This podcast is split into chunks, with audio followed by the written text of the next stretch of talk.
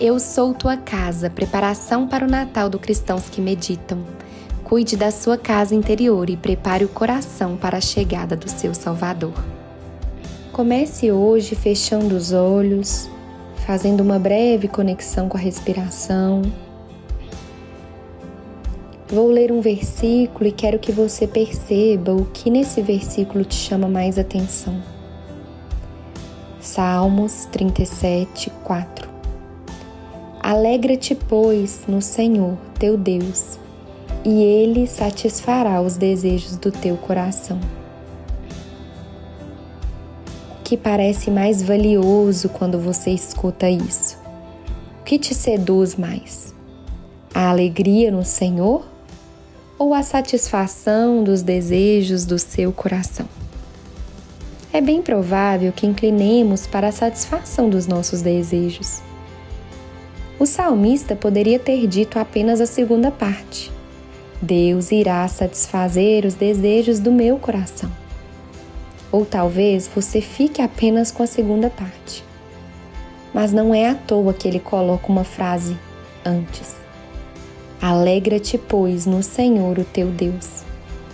Alegrar ou deleitar, em algumas versões, no Senhor é a chave para uma satisfação verdadeira. Nós podemos até achar que móveis caros e adornos bonitos irão trazer alegria para nossa casa e satisfação para nós. Muitos dos nossos esfor esforços são para conquistar tais bens que são tão passageiros, ou seja, um tributo a nada. É bom ter a casa decorada, é um desejo, mas não é a sua necessidade. A verdadeira e permanente alegria não virá de nada dessa terra. Bom mesmo é ter a casa cheia de amor, com sorrisos, encontros, celebrações, músicas, cheirinho de arroz e feijão feitos na hora, com muita partilha, troca, apoio e compreensão.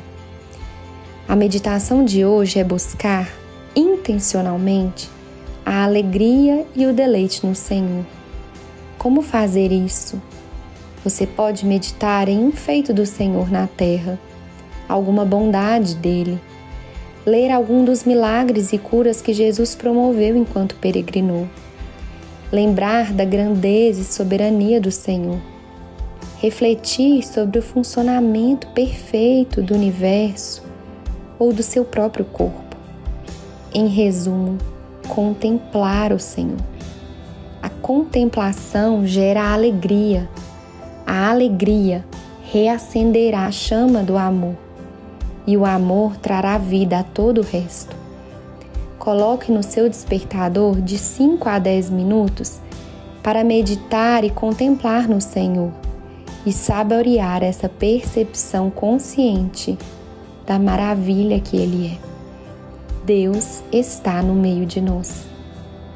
Deixe nos comentários o que você contemplou, o que o Senhor te trouxe de memória no seu coração, o que você percebeu durante esse tempo. E conte para nós, será importante saber e nos inspirar através do seu depoimento. Até amanhã.